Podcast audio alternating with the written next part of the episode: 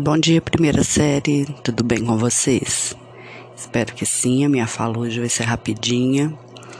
Né? Na aula de hoje a gente vai fazer uma visita virtual ao Museu do Índio, que é muito legal. O link tá aí, tá? E o Museu do Índio, que é da Fundação Nacional do Índio da FUNAI, né?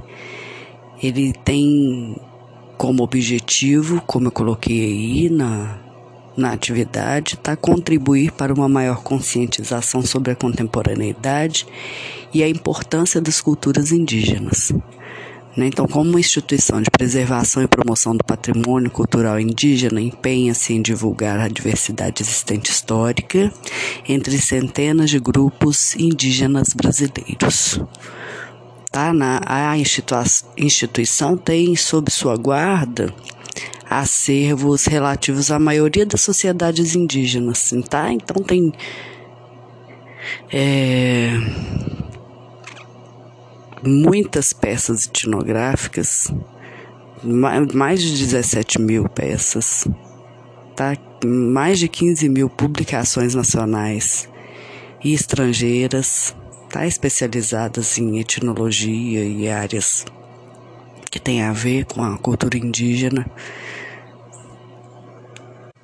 Tem uma documentação audiovisual, filmes, vídeos, né, áudios. Então, mais do que abrigar esses acervos, esse Museu do Índio vai conservar, pesquisar, documentar e comunicar, né, a, essas informações que estão preservadas neles. Ele, por isso, tem se tornado referência para pesquisadores e interessados na questão indígena. E aí vai contribuindo com o avanços né, para o campo dos museus etnográficos brasileiros. Aí alguns deles são administrados pelos próprios índios. Diversas ações têm sido empreendidas nesse sentido né, ao longo dos últimos anos. Né, foram instalados laboratórios de conservação, foi, tiveram algumas reformas, né, publicação de catálogos, inventários, outros instrumentos de pesquisa, né, e com a criação de um programa editorial, o Museu de Índio edita diversas publicações e assim, né, democratiza o acesso a essas informações do país todo. Tá bom? Então, as diversas parcerias que o Museu de Índio estabeleceu com os índios mesmo e suas diversas associações né, indígenas vão têm a intenção de contribuir para a defesa da terra, dos direitos e da qualidade de vida desses povos hoje.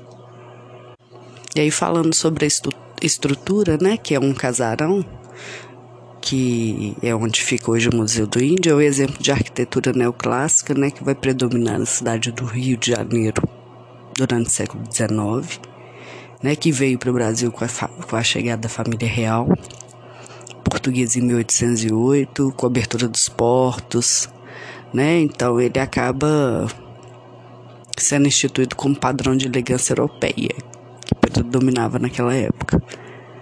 Tá? E de acordo com algumas informações que são encontradas nos documentos que estão lá no arquivo textual do Museu do Índio, a, a construção foi realizada em 1880.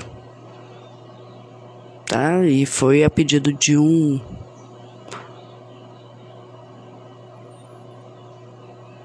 de uma pessoa que era como se fosse um empresário, trabalhava com alimento e queria aquela construção com moradia para a família dele mesmo. Tá? E quando ele falece, o nome era João Rodrigues Teixeira. Quando ele não, quando a viúva, quando, com, quando a viúva dele Quando ele falece, a viúva e os filhos vão vender é, esse imóvel e aí foi adquirido pela União e integrado ao patrimônio do Ministério Interior. Ok? Ele, esse casarão que abriga hoje, né, o Museu do Índio da Funai, foi tombado com, como patrimônio de preservação cultural do país em 1967. Aí, depois, 20 anos depois, a construção também passou a ser considerada patrimônio do município do Rio de Janeiro. Em 87, isso.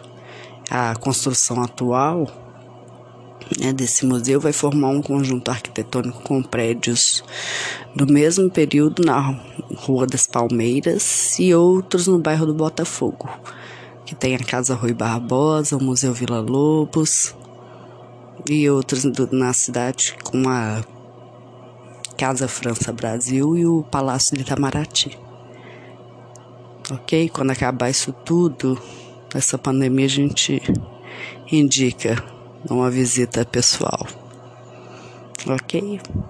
Gente, hoje é isso. Vocês explorem mesmo, tem muita informação, muita imagem no site e é muito bacana. A atividade é uma releitura de alguma obra que vocês acharem interessante, algum ou alguma sala que vocês visitarem que acharem interessante, só para se inspirar ok? Um beijo para vocês, bom dia, bom descanso aí nessa semana de feriado. Até breve.